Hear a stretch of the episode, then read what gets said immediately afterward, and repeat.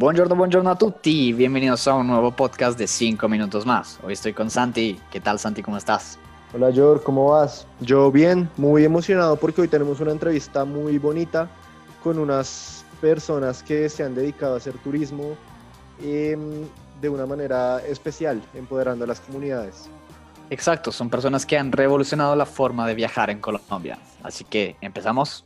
Vamos, vamos. Puedes escucharnos donde quieras, cuando quieras y con quien quieras, a través de Apple Podcast, Spotify y Anchor. Nos puedes encontrar como 5 minutos más con un signo de exclamación al final. Síguenos en nuestros perfiles de Instagram, Twitter y Facebook con el nombre de 5 Minutes More con un signo al final, donde estaremos publicando contenido extra, fotos y te mantendremos al tanto de los nuevos capítulos de 5 minutos más. Hoy hablaremos con Mochileros por Colombia.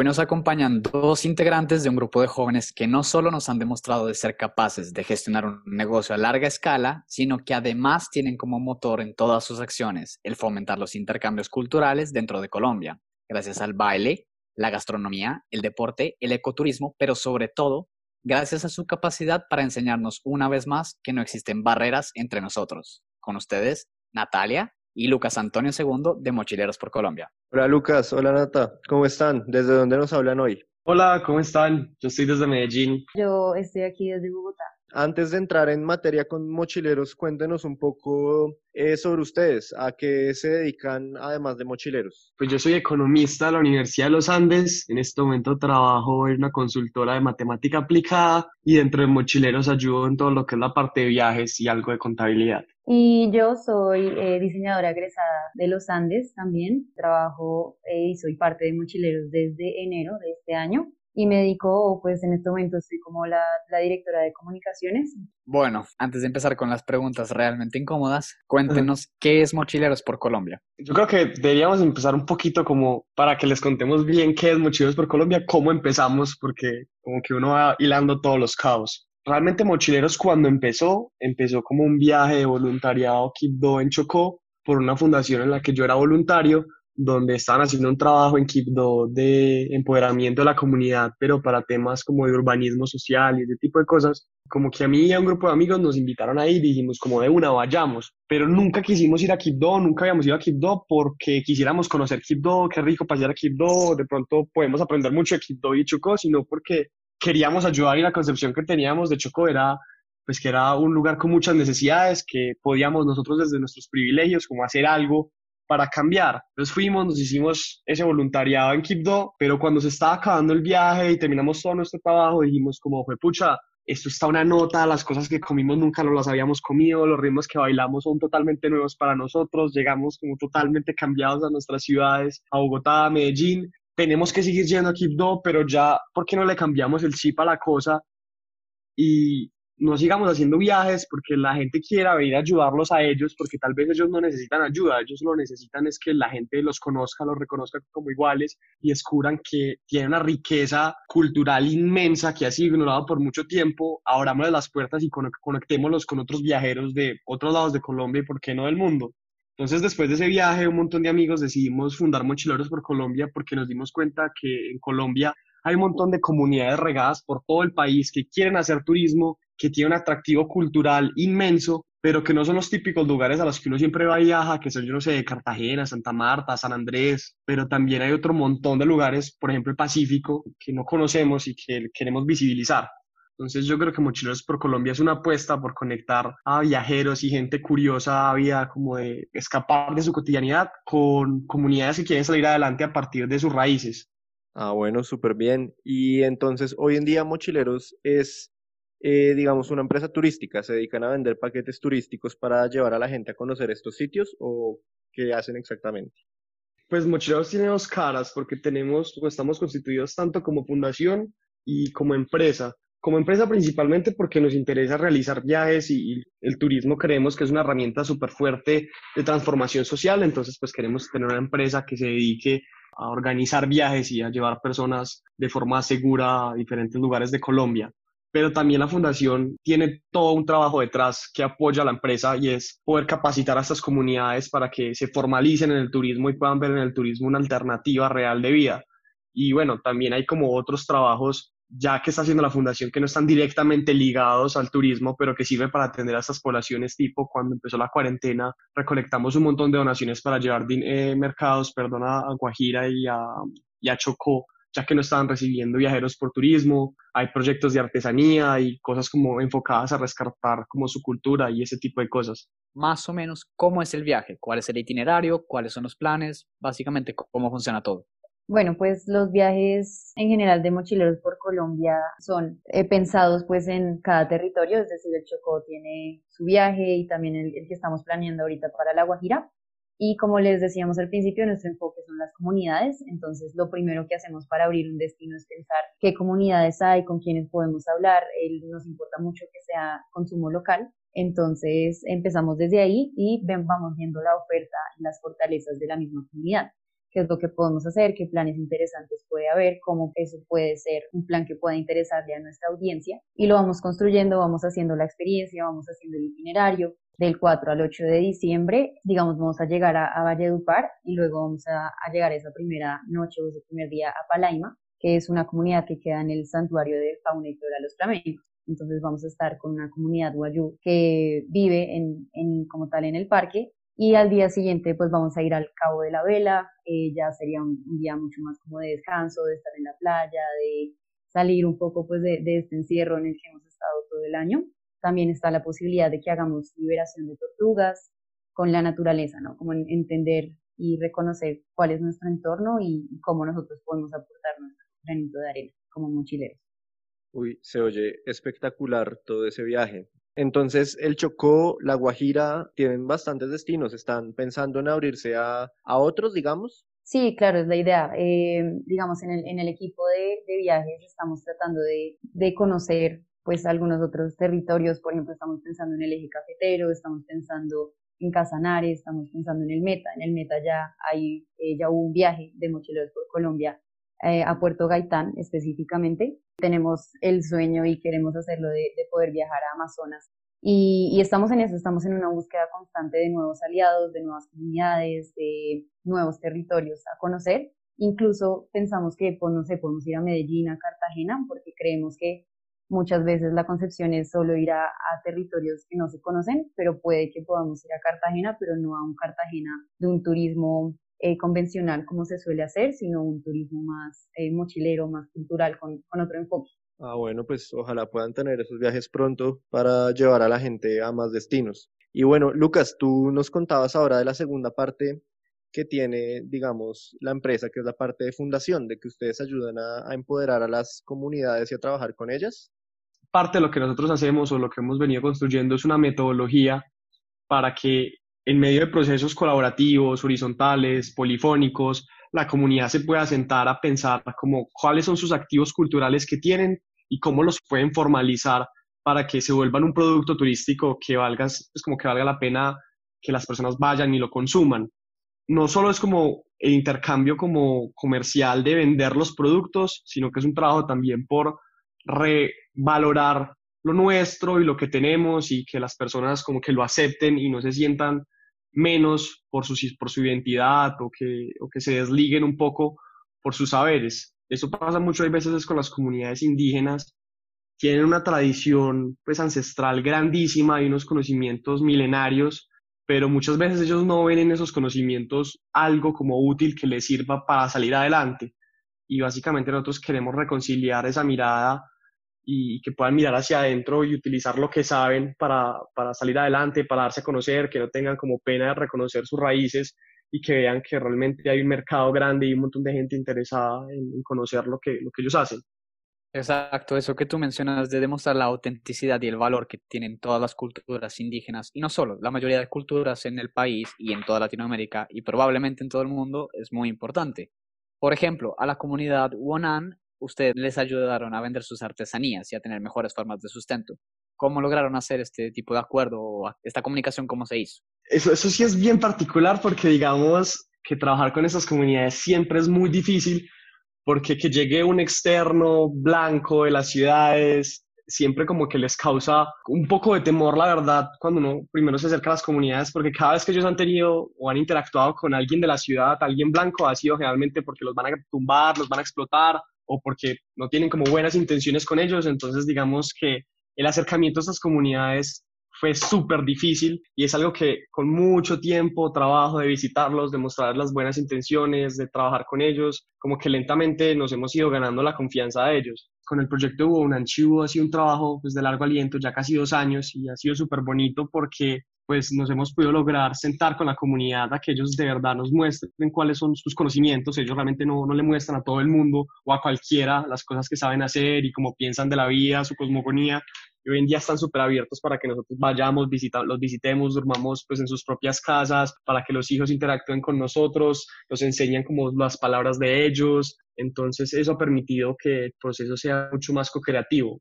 Y donde mm, queríamos era más aprender de ellos y, que ellos también aprendieran de, lo que nosotros sabemos más en temas de, comunicación, de venta, de cómo potenciar lo que ellos ya saben.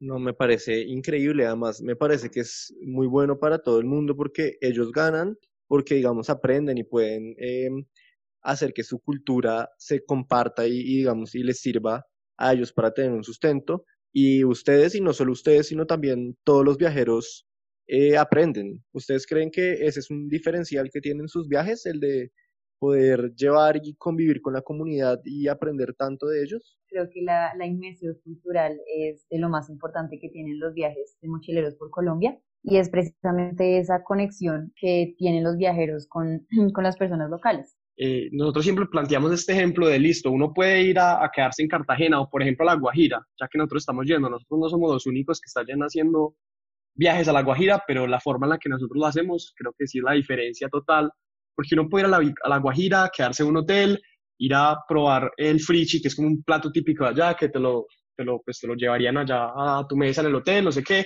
no te interesa quién es tu mesero, no digo que eso esté mal, pero pues no, no lo conoces, no hablas con él, a vos te traen tu plato a la mesa y vos te concentras en comer tu plato porque vos fuiste ya a probar el frichi y toda la cosa.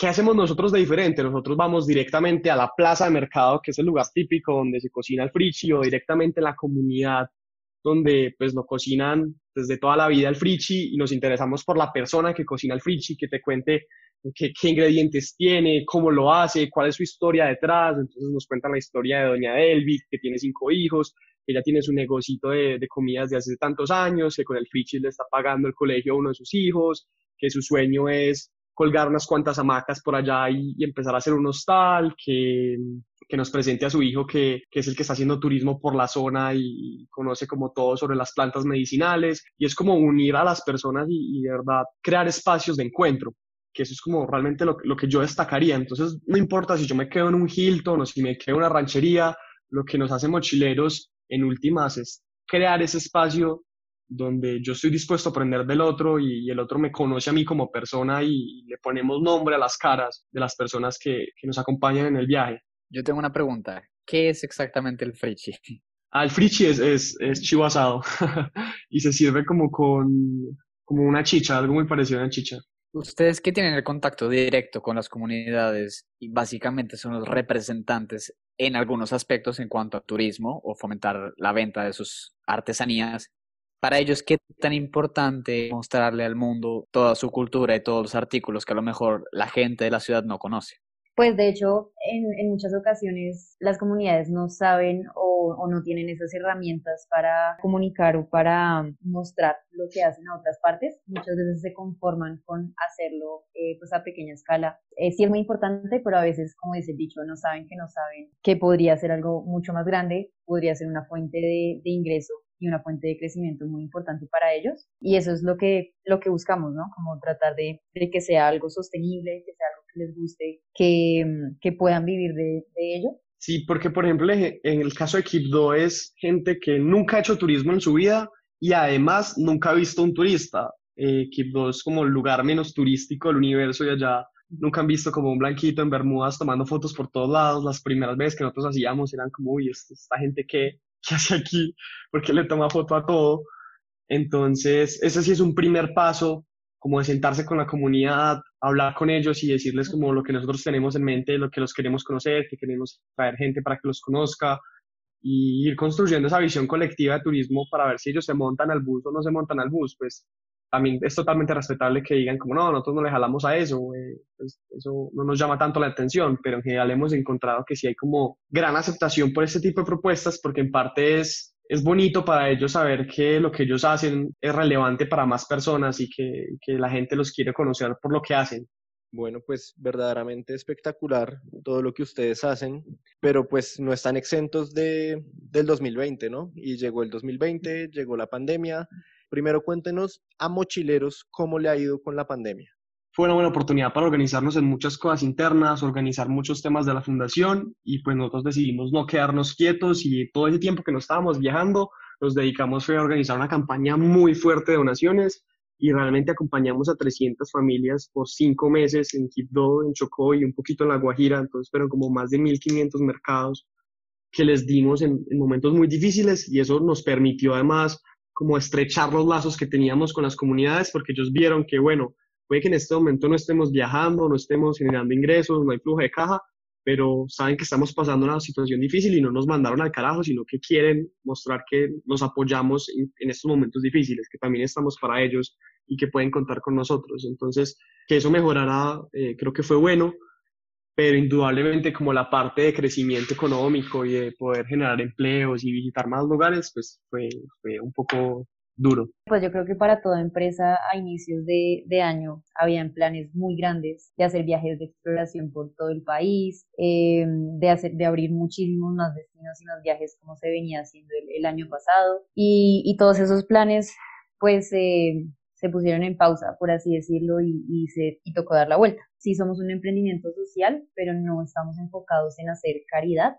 De hecho, no nos gusta todo ese enfoque eh, paternalista que muchas veces hay de que hay que regalarle a las comunidades y acostumbrarlos, sino todo lo contrario es empoderarlos para que ellos mismos salgan adelante por sus propios eh, recursos pero pues la pandemia y toda la crisis hizo que habláramos con las comunidades y la sensibilidad también que vimos desde la comunidad de, nuestras redes por querer ayudar eh, hizo que pudiéramos sacar adelante esta campaña de donaciones, se llamó Estamos Contigo Chocó y fue todo un éxito, realmente nos gustó mucho y, ayudamos bastante a, las familias de allá de Quibdó, que son como, digamos, con los que tenemos más cercanía.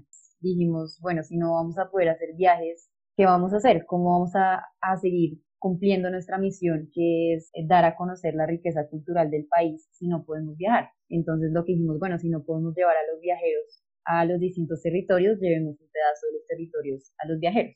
Nosotros buscamos hacer o hicimos dos experiencias en casa que se llaman experiencias mochileras, eh, que buscan dar a conocer esa, esa cultura y esas historias de comunidades a las personas. Entonces son experiencias muy sensoriales. Una se llama Ojiti, eh, precisamente de, la comunidad indígena Guaunán, en Chocó, en donde es toda una travesía por cuatro mundos y donde las personas pueden conocer eh, la cosmogonía y, las historias que las narran los mismos eh, personas de la comunidad.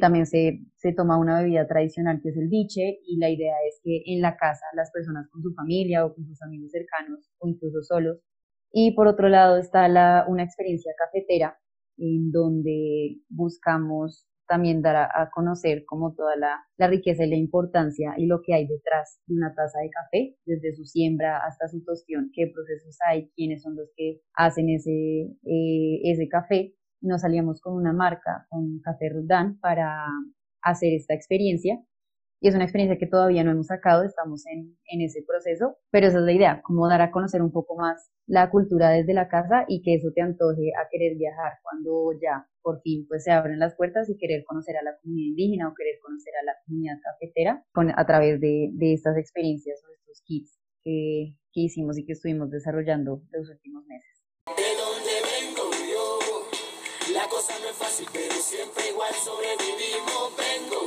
yo tanto siempre con la nuestra nos salimos, vengo yo.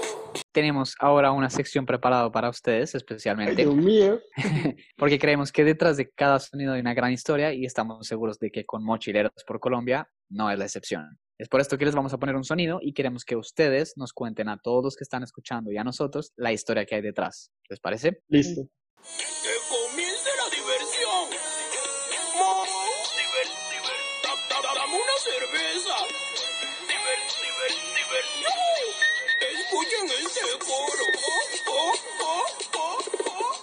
Pues Ay, sí, qué nostalgia. Sí, total. De solo escucharla ya, ya me dan ganas de, de pararme a bailar.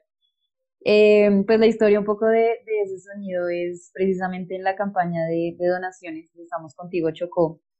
Hace unos meses, en, en toda la parte de, de comunicación, algo que hicimos que pues nos fue muy bien, fue una, como un reto de baile con esa canción, que de hecho nosotros eh, les dijimos a la comunidad que, pues no sé, que hiciéramos una, que usáramos una canción, eh, la comunidad siendo eh, Mello, que es uno de los líderes de la comunidad, con un equipo de fútbol que también, digamos, bailan el baile en, Chocó es súper importante y característico de ellos. Entonces, pues nuestra idea era que ellos nos enseñaran a, a bailar o nos enseñaran los pasos de baile y que con esos pasos de baile pues las personas empezaran a, a conocer un poco más a la iniciativa, que quisieran animarse, que, que, quisieran hacerlos, pues sumarse al reto y grabar su video y sentirse un poco más cerca de ellos, pues estando tan lejos. Eso hicimos y ellos fueron los que escogieron esa canción porque no les gustó la que nosotros les dijimos que les parecía eh, muy lenta, decían. Entonces, Muy lento. y pues no, muy hicieron la coreografía. Sí, sí, sí. Hicieron una coreografía súper difícil de seguir, que nadie pudo seguir. Pero fue súper Sí. lindo. Bueno, vamos a las preguntas rápidas. En esta sección del podcast lo que hacemos es que les hacemos unas preguntas muy rápidas, muy directas y ustedes nos responden con lo primero que se les ocurra. Listo.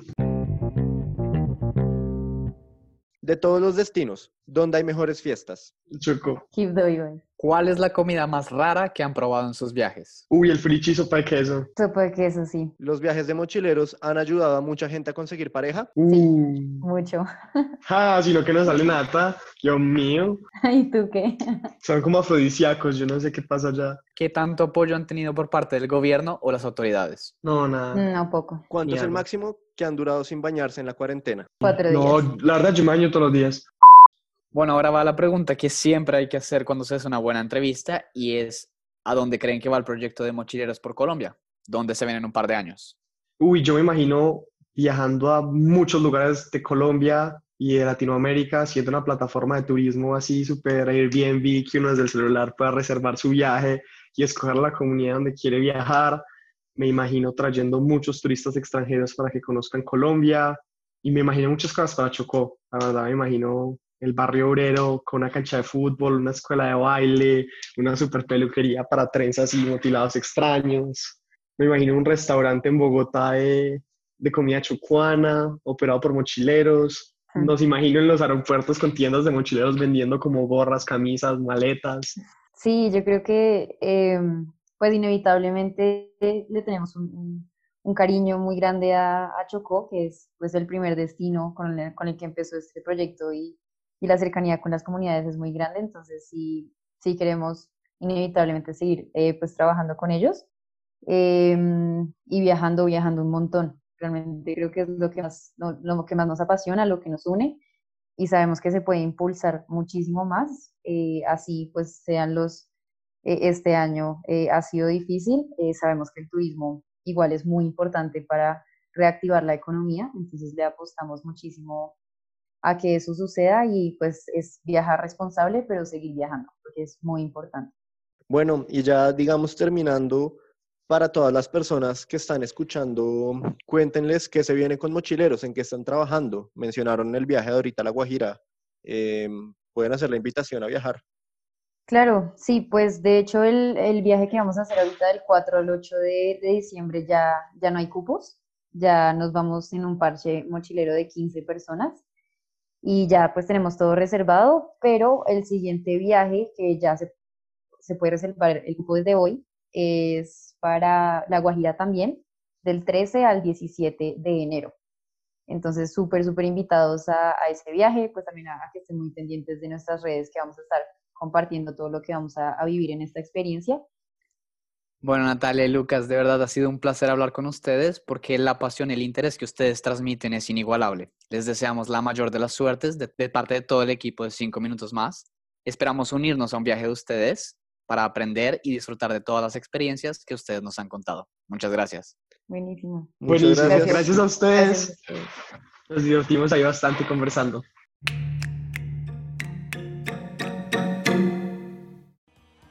Bueno, y llegamos al final del podcast de hoy. Ha sido una entrevista muy interesante con Lucas y Natalia del equipo de Mochileros por Colombia. Así es, y recuerden que pueden encontrarlos como Mochileros X Colombia en Instagram y pueden entrar a su página web mochilerosxcolombia.com para encontrar más información sobre ellos y sobre sus viajes. Igualmente estaremos en desde 5 minutos más compartiendo más de los proyectos de mochileros. Entonces no olviden seguirnos a nosotros. Aparecemos como 5 Minutes More con un 5 al final. Y en el próximo podcast hablaremos de uno de los guitarristas más importantes de toda la historia. Así que no se lo pierdan. Y hasta el viernes. Gracias. Chao, chao.